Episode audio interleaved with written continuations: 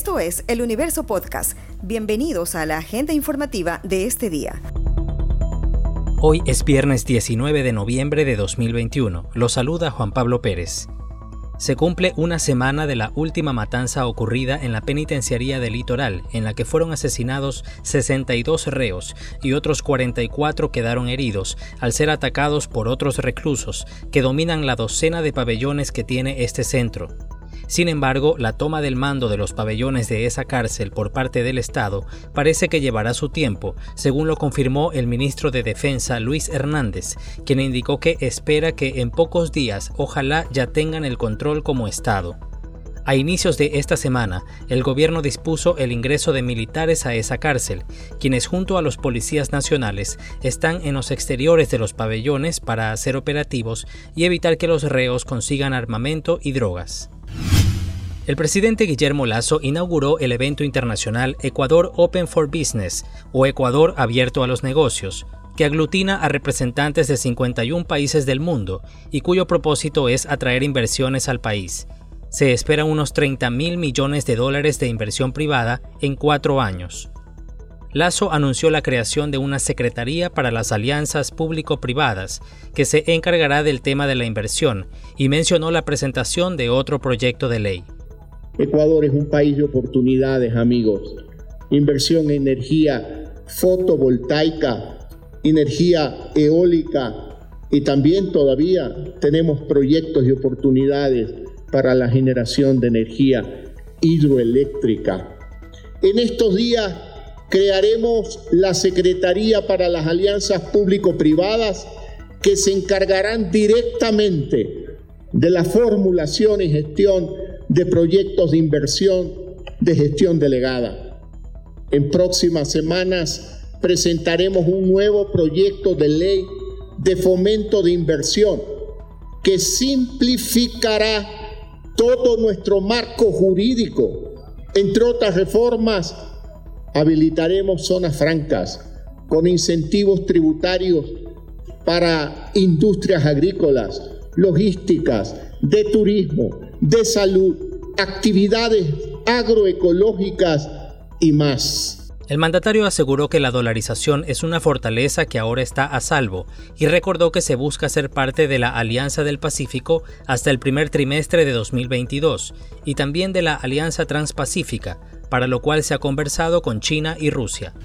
En el plan de retorno progresivo y obligatorio a clases presenciales a partir del próximo lunes, los centros educativos tendrán un horario flexible dependiendo de las contingencias que tenga cada entidad a nivel estructural, es decir, en aulas, laboratorios y otros espacios. Así lo indicó Sebastián Salazar, asesor del Ministerio de Educación, durante una visita a la unidad educativa Ángel Felicísimo Rojas, en el oeste de Guayaquil, Ahí se realizó una minga con padres de familia en aulas, patios y otros espacios del establecimiento. El asesor reconoció que al menos en 32 instituciones a nivel nacional la infraestructura está muy golpeada y se entablan estrategias para la intervención de planteles como un presupuesto adecuado destinado al mantenimiento, reconstrucción y nueva estructura. Ante el anunciado retorno, Salazar contó a El Universo cuál es el objetivo de las mingas que involucran a la comunidad previo al retorno a las aulas. Esta es una actividad de corresponsabilidad de la comunidad educativa, corresponden limpiezas menores, las instituciones educativas han estado cerradas por dos años, entonces tenemos caídas de, ramas, hojas, eh, polvo que están en nuestras instituciones educativas. El objetivo de hoy es adecentar estas condiciones, hacer una limpieza general y en algunos casos también una mano de pintura, resolver problemas menores. Nos está acompañando la Dirección Zonal de Administración Escolar, quienes son los responsables de hacer también la ubicación de temas de cambios en infraestructura hidrosanitaria, en infraestructura eléctrica y ver qué se necesitan. Esta es una, una gestión de cambios menores, de, de, mantenimientos menores y de limpieza sobre todo. El objetivo es incluir a la comunidad educativa en este proceso de retorno. El ministro del Deporte, Sebastián Palacios, confirmó el regreso a Ecuador del boxeador Carlos Andrés Mina Caicedo, luego de ser liberado el mes pasado de una prisión de Estados Unidos, donde estuvo cerca de dos años y medio. En 2019, cuando fue detenido, Mina era considerado el mayor exponente del boxeo nacional por su quinto lugar en los Juegos Olímpicos de Río de Janeiro y el bronce que obtuvo en el Campeonato Mundial Absoluto de Hamburgo. Su madre contó que fue acusado por unos promotores que lo llevaron a Estados Unidos con la promesa de entrenar allá, pero que luego le pidieron firmar un poder que él no aceptó. Se le fijó una fianza de medio millón de dólares, pero como no pudo pagar, siguió detenido. Esta noticia ha estado entre lo más leído de eluniverso.com en las últimas horas.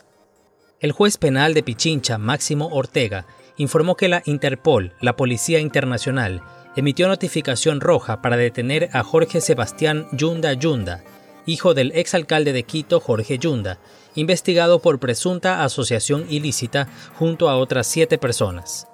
Bolivia fue el último lugar en el que habría estado Sebastián Yunda, quien salió de Ecuador en marzo pasado, y ahora con la difusión roja, él será buscado en 194 países que son parte de este organismo internacional. Fiscalía acusa a Sebastián Yunda de ser parte de una estructura que tuvo acceso a información privilegiada y se benefició de dineros por contrataciones que estarían relacionadas con el municipio de Quito durante la administración de su padre. Esto fue lo más destacado de la jornada. Hasta la próxima.